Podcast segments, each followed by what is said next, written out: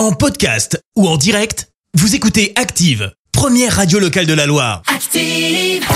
L'actu des célébrités, c'est l'actu People. 7h21, on parle people avec toi Clémence. Ouais, on commence par l'annonce du week-end. Ah bah non, c'était pas ça, mais on peut, on peut y aller pour Boogie Wonderland. Rien à voir.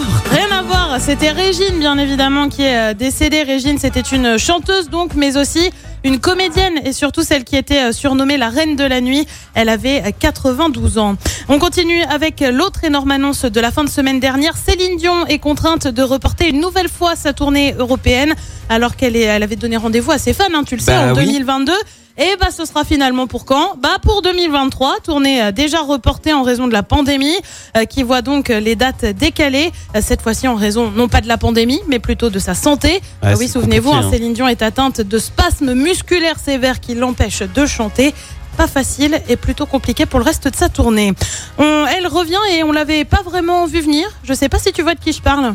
Mm, Non, tu me fais peur là. Ah, t'as peur, t'as peur. Ah oui, J'ose c'est plus qui diffuser l'extrait du coup parce que Non, je pense que ce sera essayer, bon non essayer, Non, ce sera pas le bon non, Non plus. Ah. C'est Diams. Alors, elle revient pas pour de la musique, Diams, mais plutôt pour présenter Ah oui, un vu. documentaire sur son parcours. Le nom, c'est Salam.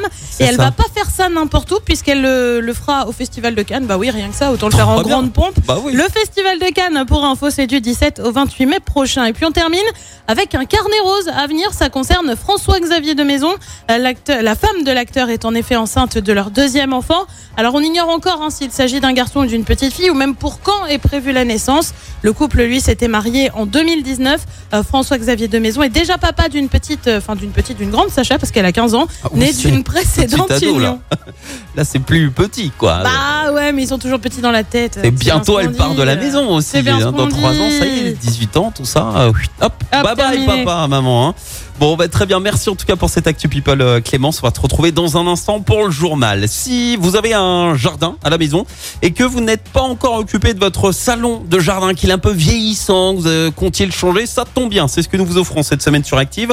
Plus une enceinte euh, Bluetooth Ultra Design qui fait trois fonctions. On- je vous en reparle dans un instant puisqu'on joue dans moins d'un quart d'heure maintenant. Mais d'abord, retour des hits avec Tom Walker. Voici Live Like Home. Et puis il y aura aussi The Weeknd. Bon réveil à tous. Merci, vous avez écouté Active Radio, la première radio locale de la Loire. Active.